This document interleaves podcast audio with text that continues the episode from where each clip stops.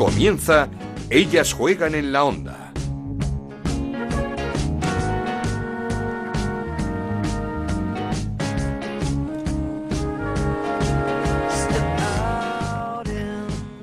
¿Qué tal? Bienvenidos una semana más a Ellas Juegan, el podcast de fútbol femenino de Onda Cero con toda la información de la Liga Iberdrola, de la Champions, de la selección. Este fin de semana se ha vivido una jornada muy especial en el fútbol femenino y es que es de aplaudir la iniciativa de la Liga que dedicó esta jornada número 6 al Día Mundial del Cáncer de Mama. Los goles se celebraron de la misma manera en todos los estadios y hubo numerosos guiños en la indumentaria de las jugadoras de todos los equipos. Lo dicho, enhorabuena a todos por la iniciativa. En lo deportivo todo sigue igual. Barcelona y Atlético de Madrid suman y siguen antes de enfrentarse por fin entre ellos dentro de 15 días. El Madrid Club de Fútbol Femenino perdió su primer partido ante el Atlético de Bilbao, que se coloca tercero y preocupante la situación de la Real Sociedad que sigue sin puntuar. 4-0 perdió en casa ante el Betis. Nos está esperando María Pri, entrenadora del Betis, única mujer en los banquillos de la Liga Iberdrola. Andrés Tudela, entrenador del Levante, que por fin logró una victoria cómoda sin sufrimiento esta temporada. El análisis de Anabel Morán, con la que conoceremos también el rival del Barça en octavos de la Champions. Y la cara más divertida de María Sonquiñones, portera de la Real Sociedad. Así que no me enrollo más y arrancamos. En Onda Cero arranca Ellas juegan en la onda con Ana Rodríguez.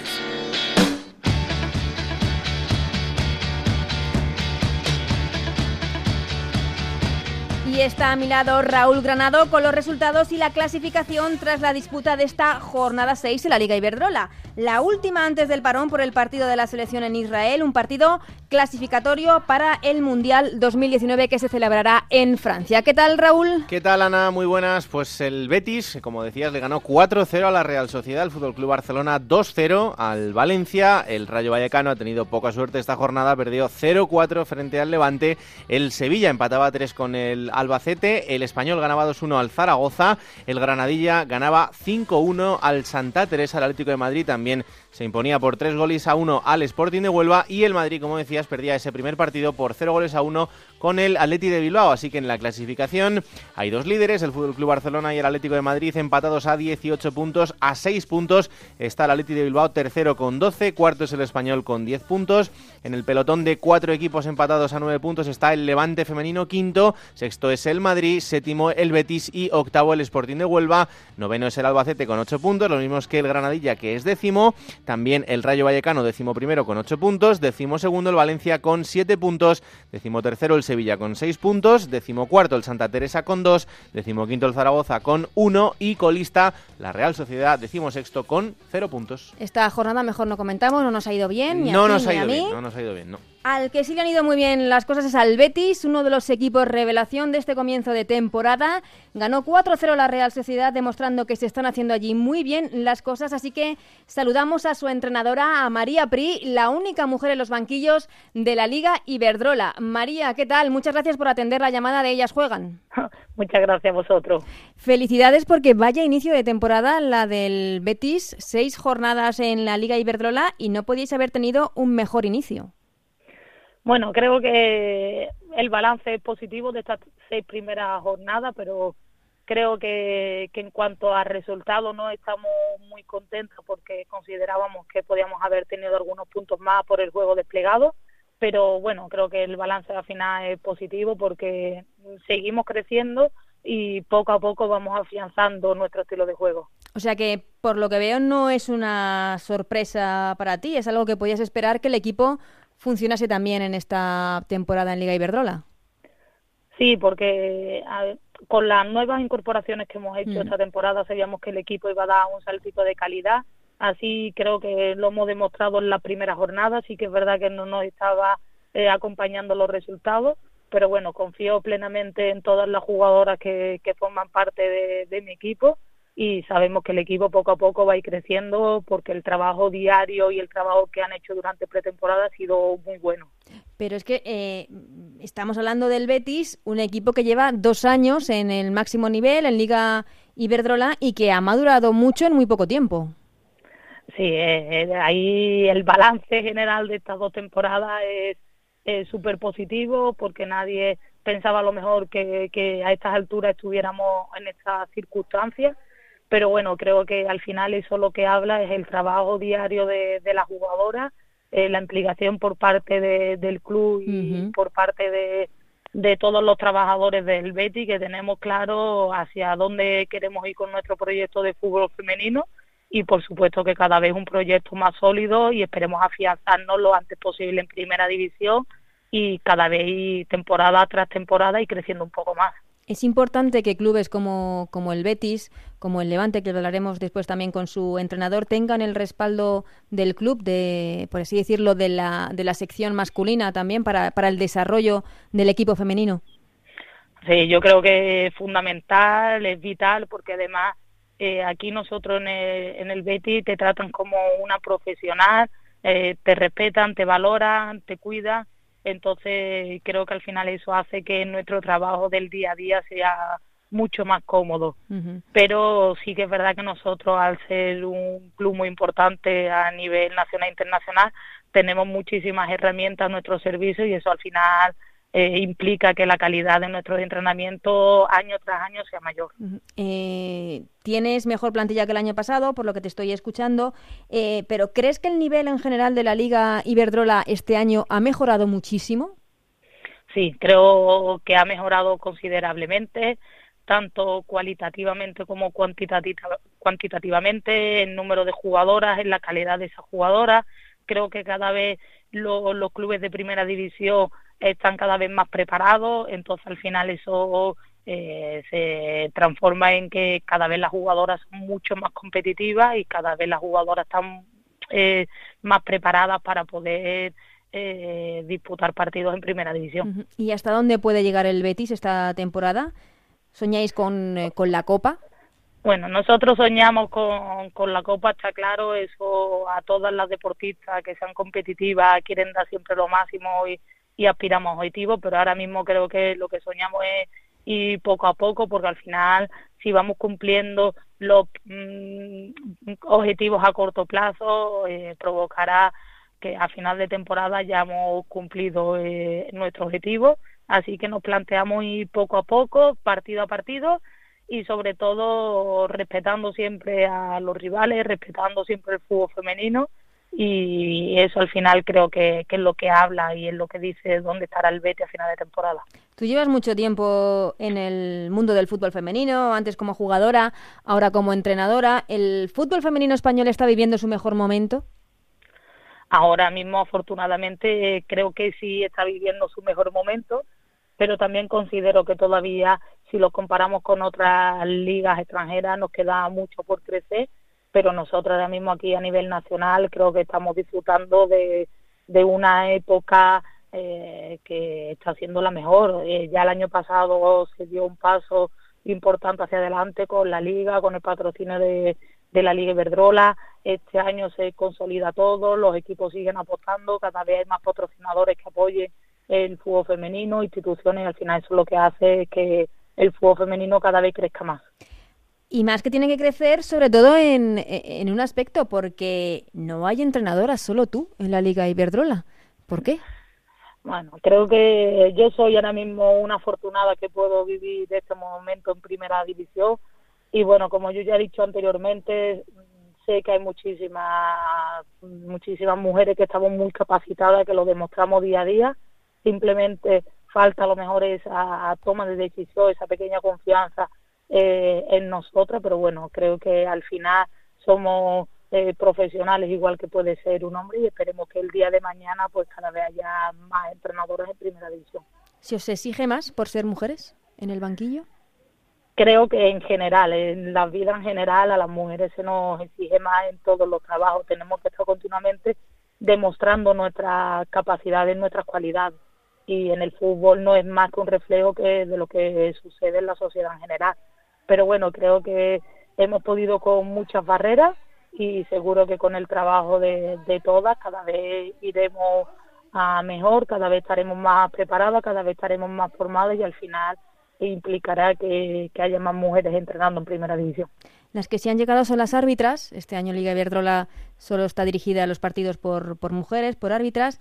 ¿Qué te ha parecido la medida? Porque no sé si ha caído muy bien. Bueno, yo ante eso creo que es una decisión que toma la Liga la Federación. Nosotros eso lo tenemos que, que, respetar. Son profesionales igual que, que, nosotros, que en un partido pueden estar acertadas, equivocadas.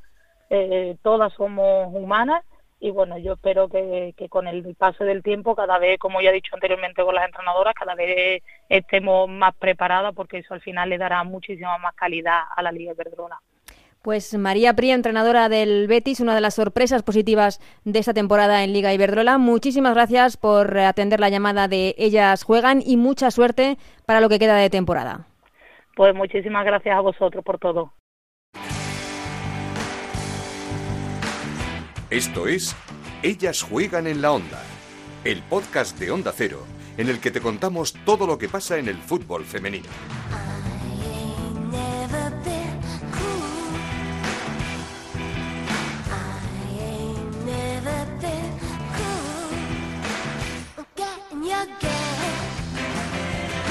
Turno ya como cada semana para analizar la jornada con Anabel Morán. ¿Qué tal Anabel? ¿Qué tal Ana? Muy buenas. Y una jornada más y Barça y Madrid siguen sin Atlético de Madrid siguen sin pinchar, aunque el Atleti Anabel jugó con fuego ante el Sporting de Huelva que empató a 15 minutos para el final del partido. Sí, es verdad que el Atlético de Madrid tuvo alguna dificultad para doblegar al Sporting, se adelantó con un gol de Sonia que bien podemos decir, Ana, que fue medio gol de Luzmila. Eso iba a decir, ¿cómo se, entienden las dos, no? Se entienden a, las mil maravillas porque se marchó con un gran gesto técnico de su marca, vamos, se fue en velocidad y le sirvió el gol en bandeja Sonia. El Sporting empató, pero anteriormente falló alguna ocasión muy clara, como un mano a mano de Ana Lucía con Lola Gallardo, que vino precedido por un fallo del Ajax, y luego eh, paró Lola Gallardo, la verdad, un paradón adivinando la, la intención. Después fue la propia Ana quien estableció el gol del empate en un fallo de Carmen Menayo. Sí, Estuvieron ahí algo bastante gordo. Y si, si, te fijas, fue el mismo fallo que tuvo en esa primera ocasión de Ana Lucía Alaya. No sé si crees que echaron un poco en falta el Atlético de Madrid a Andrea Pereira ahí en, en el eje de, central de la zaga del, del conjunto rojiblanco.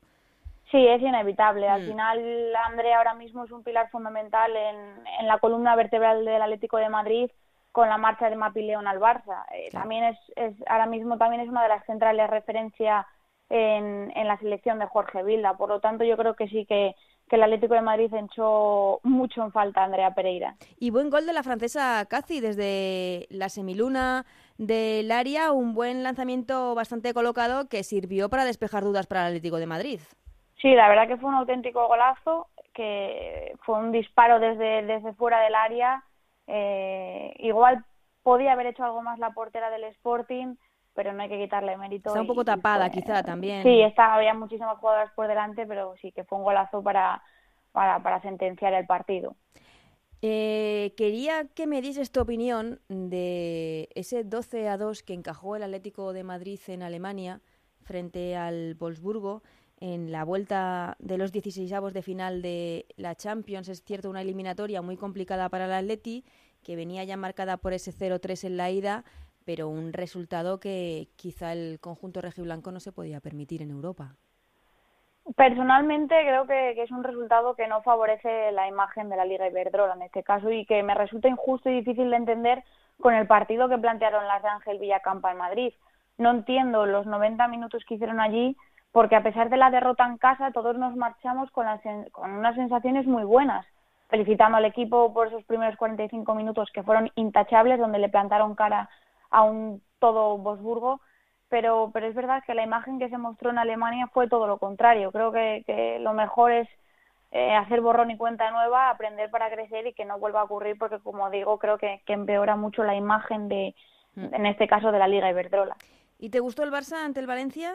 Uno de los gallitos de la Liga, el Valencia también. Sí, me gustó el Barça, pero es verdad que me gustó mucho lo, el Valencia. Fue muy atrevido jugando con Marta Carro por delante de la defensa, que, en ataque hacía la función de, de, sacar la pelota jugada y en defensa ayudaba a tener más gente por dentro. Por arriba también es físicamente es muy fuerte y sí, me gustaron ambos. El Valencia se marchó sin premio porque al final enfrente tienes a un equipo que no es el de temporadas pasadas, este equipo tiene mucha ambición y no para hasta conseguir los tres puntos. Pero creo que se marcharon con, no sé, con la cabeza bien alta y con, con buenas sensaciones. Estuvo muy ordenado, pero creo que apenas eh, inquietaron a Paños en dos ocasiones. Eh, ordenados en defensa, pero es que es verdad que, que Maripaz en ataque estaba sola, María Paz con, con Lombi.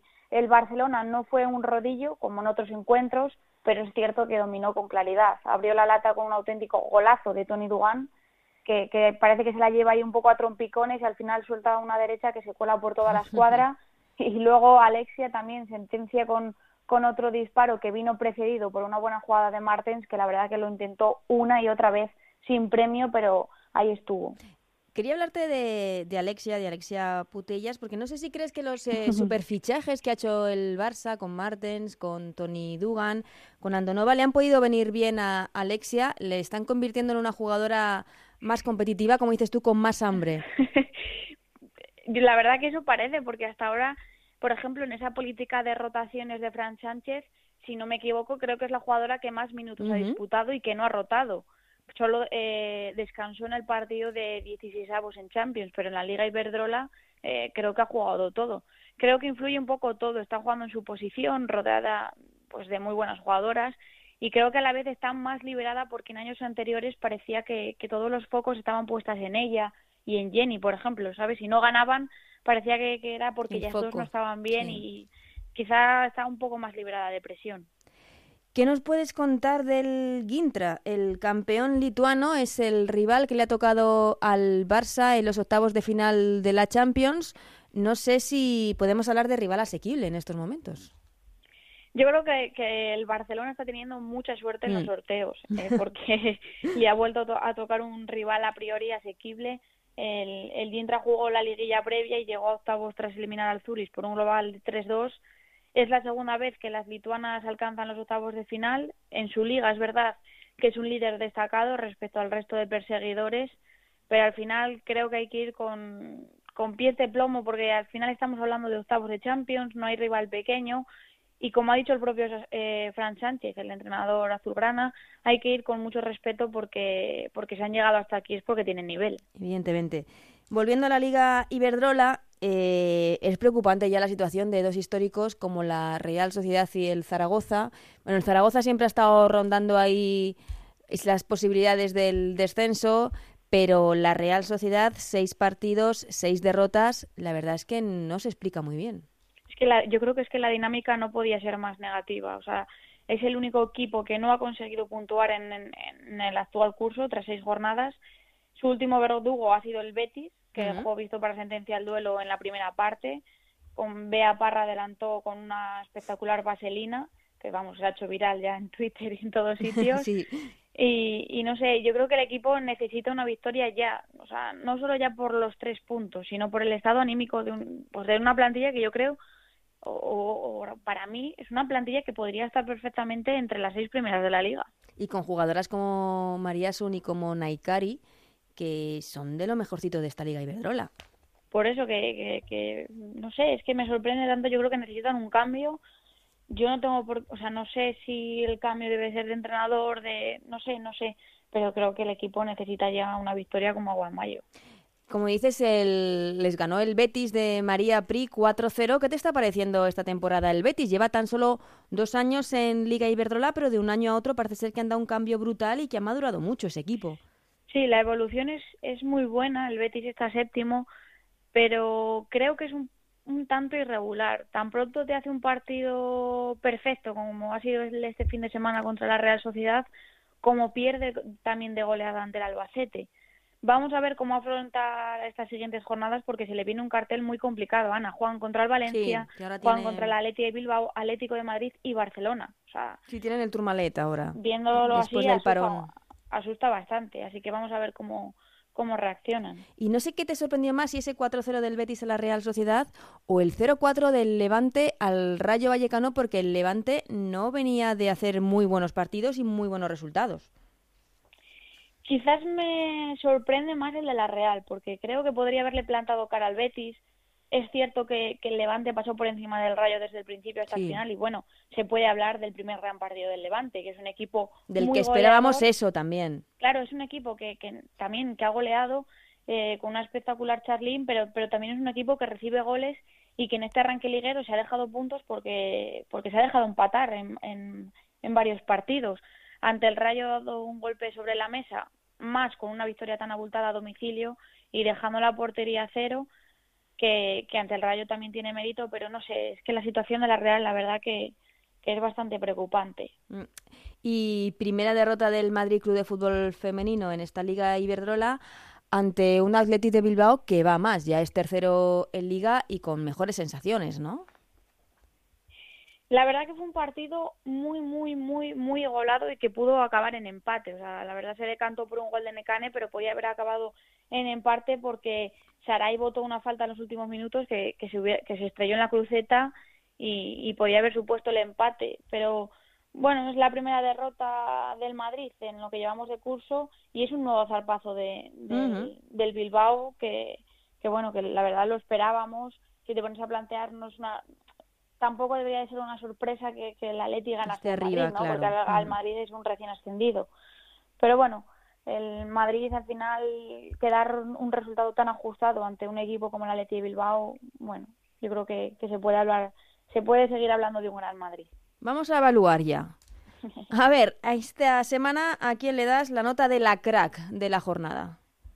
Mm, le doy la crack por, por ser, yo creo que una de las jugadoras más regulares en lo que llevamos de, de liga y se lo voy a dar a Charlín, eh, comandando al, al Levante en una nueva victoria y no solo es por los dos goles que ha marcado esta jornada, sino por todo lo que viene haciendo a lo largo de, de las anteriores. Uno de los grandes valores de, de la Liga Iberdrola, sin duda, Charlín, jugadora del Levante. ¿La jugadora a seguir? Eh, esta semana ha puesto por, por Eli del Estal. Anda. Por su doblete con el español, con el español ante Zaragoza, que no solo son goles, es que son tres puntos muy importantes para el español de cara de cara a la salvación, así que me quedaría con Eli del Estal. Muchos goles de Eli del Estal también siempre a final de temporada para el español, dando muchos puntos a, a su equipo. ¿Y de quién esperamos más? Tú mismo me has preguntado, yo creo, Ana, que, que todos esperamos más de, de Zaragoza y Real Sociedad, que son dos clásicos de nuestra liga y no sé, espero que, que cambien rápidamente la, la, dinámica.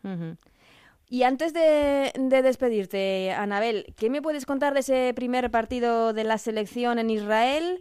El, el, lunes 23 de octubre, clasificatorio para el Mundial de Francia en 2019. Bilda cuenta con el bloque de la Eurocopa, pero ha tenido bajas importantes de última hora como Vicky Losada, Andrea Pereira y Maripaz Vilas, que son tres jugadores importantes dentro del bloque de la selección.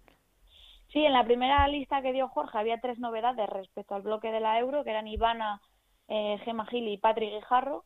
Ocho jugadoras de las que fueron a la cita no estaban en la convocatoria para ese primer partido de fase de clasificación, como eran María Sunquiñones, Celia Jiménez, Paula Nicar, Alessandra López, Esther González, Olga García, Marta Corredera y Silvia Meseguer. Pero las bajas que dices de última hora de Vicky, eh, Andrea Pereira y Maripaz hacen que regresen Olga García y eh, que puedan debutar ya con la absoluta Sandra Hernández, una fija en categorías inferiores y que está siendo eh, pues una de las jugadoras referentes en el Valencia y que por primera vez entre Eunate, la lateral de la Atleti, que, que devuelve eh, por decirlo de alguna forma, la Leti a, esas convocatorias de la selección que, hace años o bueno en las últimas convocatorias no hemos visto no hemos visto a nadie. Eh, se concentran este miércoles por la tarde y la selección viajará a Israel el viernes. A priori eh, yo creo que, que la selección ganará pero pero bueno no hay que confiarse y además porque las bajas que tiene la selección con, con Vicky, con Andrea Pereira y con Maripaz son muy importantes. Sí, y porque no venimos de buenos resultados en, en Europa, en la Eurocopa, y la, la, selección necesita hacer ya un buen partido para, para recobrar confianza, sobre todo. Sí, yo personalmente me, me voy a eso, ¿no? Al, cómo estarán las jugadoras, el estado anímico que tendrán después de, de, de la Euro que han, que han hecho y, y bueno, yo creo que puede ser un, primer partido para, para, tirar hacia adelante. Pues eh, hablaremos de ello seguro la semana que viene. Muchísimas gracias, Anabel. A ti, Ana. Y quiero saludar también a nuestro compañero Sandro Arrufat. ¿Qué tal, Sandro? Hola, Ana, ¿qué tal? Muy buenas. Que el domingo estuvo en la goleada del Granadilla de Tenerife al Santa Teresa 5-1. El Granadilla eh, que empieza a coger velocidad de crucero, ¿fue tan superior en el encuentro? Eh, sí, fue muy superior el conjunto tinerfeño, que como tú bien dices, empieza a coger pues, el ritmo que todos esperábamos y que no se pudo lograr en las primeras jornadas de la competición. Un Granadilla que fue muy superior a un Santa Teresa, que es verdad que anotó con un fallo de una jugadora del Granadilla Tenerife se aprovechó el remate desde fuera del área Estefa, pero que apenas inquietó la portería del conjunto tinerfeño. ¿Qué es lo que ha cambiado en estos dos partidos del Granadilla? ¿O era más una cuestión de confianza, como nos decía su técnico hace un par de semanas? Sí, yo creo que sí. Todos coincidimos en que al final, como, como hablábamos la semana pasada en el fútbol, cuando marcas y, ganas, pues es la mejor medicina, ¿no? El mejor bálsamo que puede tener un equipo para, para reencontrarse consigo mismo y quitarte las dudas de la, de la cabeza. Lo hizo ante la Real Sociedad y lo hizo ante el Santa Teresa el domingo pues de una forma cómoda y clara. Eh, las ocasiones que antes tenía Granadilla no las marcaba, las está marcando ahora. Yo creo que esa sin duda puede ser la, la nota a, destacar. Mm, ¿Qué impresión dejó el Santa Teresa de Badajoz, que está ahí ante penúltimo con dos puntitos de la clasificación? Hombre, em, quizás no hicieron el partido que esperaban. El, el míster hablaba de que para él no fue eh, justo el resultado en cuanto a lo holgado que fue, por el juego visto en el, en el Municipal de La Palmera y es verdad que en resultados y en, y en compromisos anteriores pues había logrado pues sacar puntos importantes ante rivales complicados, ¿no?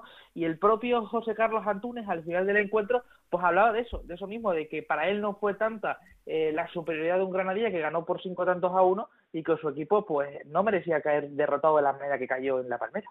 El resultado es bastante, yo creo que no es, muy amplio para lo que se ha visto en el campo, es abultado para lo que creo que se ha visto, no es tanta diferencia de los dos equipos, simplemente que el Tenerife ha tenido todo el acierto del mundo, Santa Teresa las pocas que ha tenido no ha tenido acierto. ¿Le preocupa la situación clasificatoria del equipo?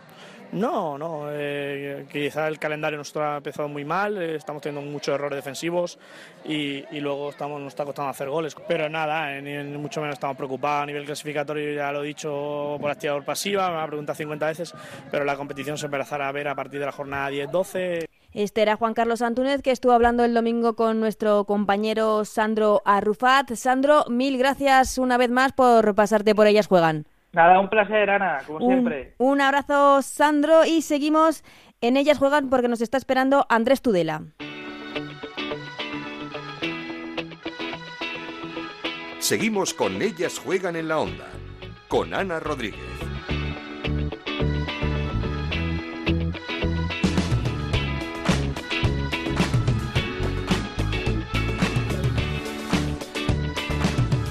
Es que el Levante ganó este fin de semana por fin de forma cómoda, con holgura, goleó a domicilio al Rayo Vallecano 0-4, un resultado que le hacía muchísima falta al conjunto levantino y por eso queremos felicitar a su entrenador, a Andrés Tudela. Andrés, ¿qué tal? Muchas gracias por pasarte por Ellas Juegan. Hola, ¿qué tal? Buenas. Por fin una victoria holgada sin sufrir en los eh, minutos finales 0-4 en casa del Rayo Vallecano, no está nada mal. Sí, así es. Estamos muy contentos porque estamos esperando este que, que llegara este partido. No por juego, porque veníamos de jugar bien, de plantar buenos partidos y de, y de, y de disputar eh, buenos encuentros contra el Sevilla y el Español, pero necesitábamos un partido en el que en el que fuéramos contundentes de cara a portería para conseguir un partido que nos pueda dar confianza. Mm, no sé si había cierta eh, preocupación, como dices tú, no por el juego, sino porque no llegaban los resultados, esa derrota en casa ante el Betis, los empates a última hora en eh, contra el Sevilla y el Español. No sé si había mal ambiente, podríamos decir. No, preocupación ninguna, porque viendo los partidos, son partidos que tienes muy controlados, son partidos que que tienes el balón, que consigues atacar, que generas muchas ocasiones y que luego por circunstancias, entendiendo que el fútbol es un juego, pues la posibilidad de no ganar los partidos está.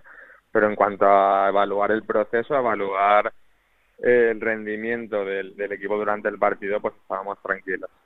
eh, ¿Cómo has visto al Levante en este inicio de temporada? Bueno, tenemos que saber que estamos ante un equipo con muchas novedades, entonces requiere un tiempo de, de, adaptación, requiere un tiempo aún para ver a, un Levante mejor, pero yo creo que, es un Levante que ha competido, que excepto el partido del Betis, eh, los partidos han, sido claramente dominados por nosotros y, y que sí que es verdad que tenemos que mejorar mucho aún y que el equipo tiene mucho margen de mejora, pero yo creo que es un levante competitivo, un levante que, va por todos los partidos y, yo creo que va a, dar mucho que hablar. No sé eh, si el problema puede ser que se hizo tan bien el año pasado, ese cuarto puesto, esa victoria ante el Barcelona en el último partido de liga, que las expectativas que respecto al equipo son muy altas. Sí, no hay ninguna duda de que un cuarto puesto en la liga como esta es una temporada muy, muy, muy buena. Pero tenemos que estar tranquilos porque es la jornada 6 aún, quedan 24 jornadas. Pero sí que es verdad que la, que la competitividad de este año tampoco estaba el año pasado. Hemos visto que, que no hay ningún partido que sea fácil, que hay estamos en, en nada, en, en empatados cinco equipos, en tres, en diez equipos en tres puntos y este año yo creo que no va a ser como otros años, que los de arriba van a ganar, los de abajo van a perder, sino que se ha hecho una liga tan competida, yo creo que el, el patrocinio de Iberdrola no contribuye a esto, ¿no? También con dando dando recursos a los equipos que menos tienen y cualquier equipo puede hacer equipos eh, equipos competitivos. Entonces, al final lo que nos estamos encontrando con una liga súper competida en la que no hay ningún ningún equipo que, tenga el partido ganado ni perdido antes de empezar. Sí, eso te iba a preguntar, si habéis notado este año la igualdad que ha subido el nivel en general de, esta Liga Iberdrola.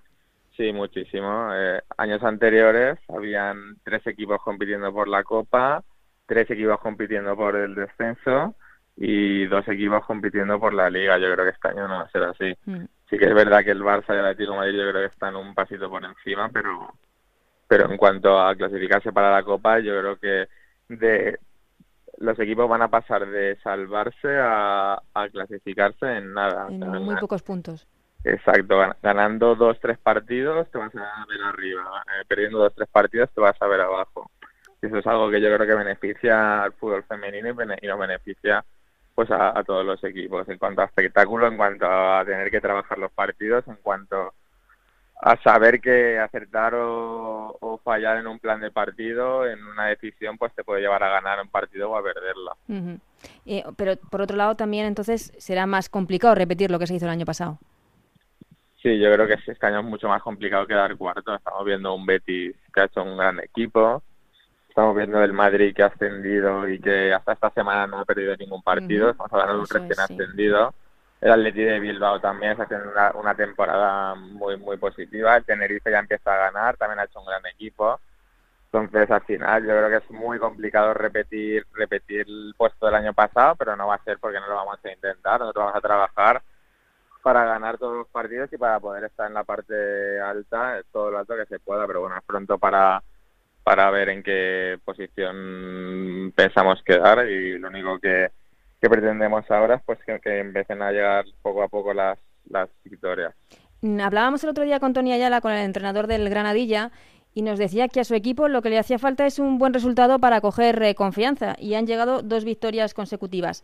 ¿Crees que es también lo que os faltaba a vosotros, ese buen resultado? Sí, no hay, no hay ninguna duda de que ganar te da una confianza que luego necesitas para, para afrontar los siguientes partidos. Y esto pues yo creo que te da te da un plus de energía, un plus de confianza para, para que los jugadores se lo crean y yo creo que sí, que va a ser algo muy positivo de cara a enfrentar los próximos partidos. Lo, lo malo es que llega justo con el parón. No sé si hubieses preferido el parón en otro momento, que ahora en este fin de semana que juega la selección.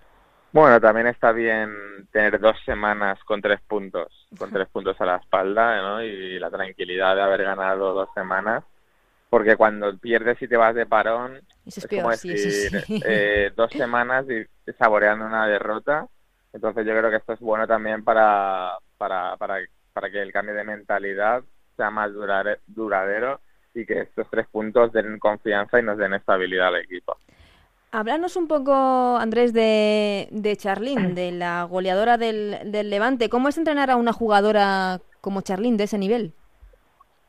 Bueno, pues estamos muy contentos de tener a Charly en el equipo, pues no, no por los goles que hace, sino porque es una jugadora muy humilde, es una jugadora que es una líder en el vestuario y que siempre está predispuesta a hacer lo que el equipo necesita. Si alguna jugadora jovencita necesita algo, pues ella siempre está predispuesta y es verdad que, es una jugadora que tiene mucha facilidad a hacer gol, pero no hay que desprestigiar ¿no? el trabajo de, sus compañeras ¿no? que le ayudan en, en todos los partidos a conseguir su, uno de sus objetivos, que es hacer gol y ayudar al equipo. Y hablabas al principio de la adaptación del equipo, un equipo con muchas novedades. Hablando de esa adaptación, ¿cómo están las hermanas Ramos, Noelia y Natalia, dos jugadoras muy jóvenes, 19 años, internacionales, campeonas de Europa, de las que se espera mucho. Sí, se espera mucho, pero yo creo que no hay que ser muy exigentes, sino hay que ponerles mucha presión encima porque podemos estar eh, no ayudándoles, pero yo creo que ha sido una sorpresa eh, la llegada de las de, la, de, de ambas jugadoras y creo que están rindiendo a un nivel muy alto. Eh, Mm, para nada parece que tengan 19 años, tienen una, una valentía y un desparpajo no propio de jugadores más veteranas, pero es verdad que son jugadoras muy jóvenes que aún están por hacer y que sí que tienen mucha proyección, pero en estos momentos pues son jugadoras que tienen que, mejorar, tienen que progresar y tienen que aprender tanto de sus compañeras como del cuerpo técnico. Y voy terminando, Andrés. Eh, hace dos semanas esa, ese empate ante el español, el empate del español que llegaba bastante pasado ya el tiempo de descuento. No sé si acabasteis muy enfadados con esa decisión arbitral. ¿Crees que el nivel del arbitraje ha bajado esa temporada? ¿Que hay algunos clubes algo molestos? Yo creo que el que esté viendo los partidos tiene su decisión tomada. Yo creo que es algo bastante eh, bastante claro para el, para el espectador que lo ve. Yo no voy a hablar de esto porque mi único mi única competencia es trabajar, es entrenar e intentar ganar los partidos. No voy a hablar de esto, pero creo que el jugador tenemos la suerte de que los partidos se están televisando y el espectador que vea los partidos va a tener su, su propia decisión y la decisión hecha. Perfecto, ha quedado muy claro. Pues Andrés Tudela, muchísimas gracias por estos minutos y por haberte pasado por Ellas Juegan.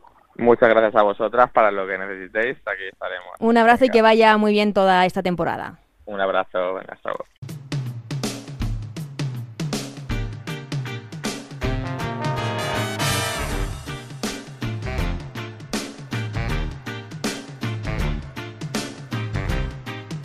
Llega sin duda, yo creo, el momento más especial del programa, el test de nuestro compañero Gonzalo Palafox. Hoy vamos a conocer de una manera diferente y original a María Sun Quiñones, la portera de la Real Sociedad. El test de Gonzalo Palafox.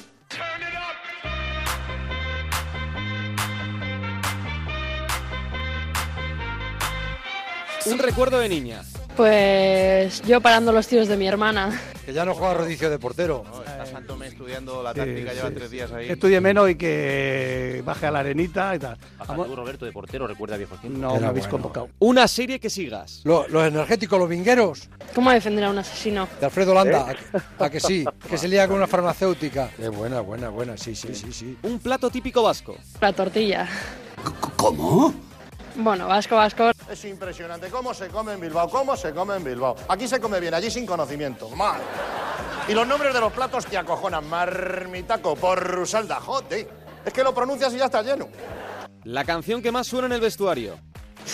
No, seguro tú estás equivocado, seguro. Ahora mismo los nombres yo no me los sé, porque de música esta de reggaetón no soy, pero no sé, hace un, hace un tiempo pues despacito. Llega un punto que es que te cansa. ¿Con quién te irías de cañas del equipo?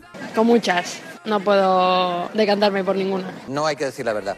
Antes hubiera, por ejemplo, entrado aquí, hubiera mirado y hubiera dicho, madre mía, ¿pero de dónde han sacado tanta gente tan fea? Dice, pero es que son, son feos de cojones. O sea, no, no se salva ni uno. ¿Un defecto que tengas? Pues ante la impotencia, igual lo agresiva que pueda llegar a ser. Venga, vamos a tomar un vino y dejaros ya de, de, de historias de esta. Un mensaje en defensa del fútbol femenino. Que se anime a, a ver los partidos, que, que, el fútbol femenino va creciendo día a día, ya se ve en la selección, se ve en la liga doméstica y, y que se animen, que de verdad que les va a gustar y, y, a nosotras, para nosotras es un punto muy fuerte de apoyo. ¿Qué querías ser de pequeña? Pues no lo sé, la verdad, pero encaminada por el mundo del deporte, eso seguro. ¿La asignatura que peor se te daba? Seguramente inglés. I want to, to thank especially uh, Taleb uh, Rifai for being here today with all of us. Aprender a hablar inglés es mucho más fácil de lo que muchos creen. Lo más importante en la vida es Disfrutar de lo que hagas. Hagas lo que hagas, mm, estar bien rodeada y disfrutar de lo que haces. Genial, como siempre, nuestro compañero Gonzalo Palafox. Ahora sí, vamos terminando.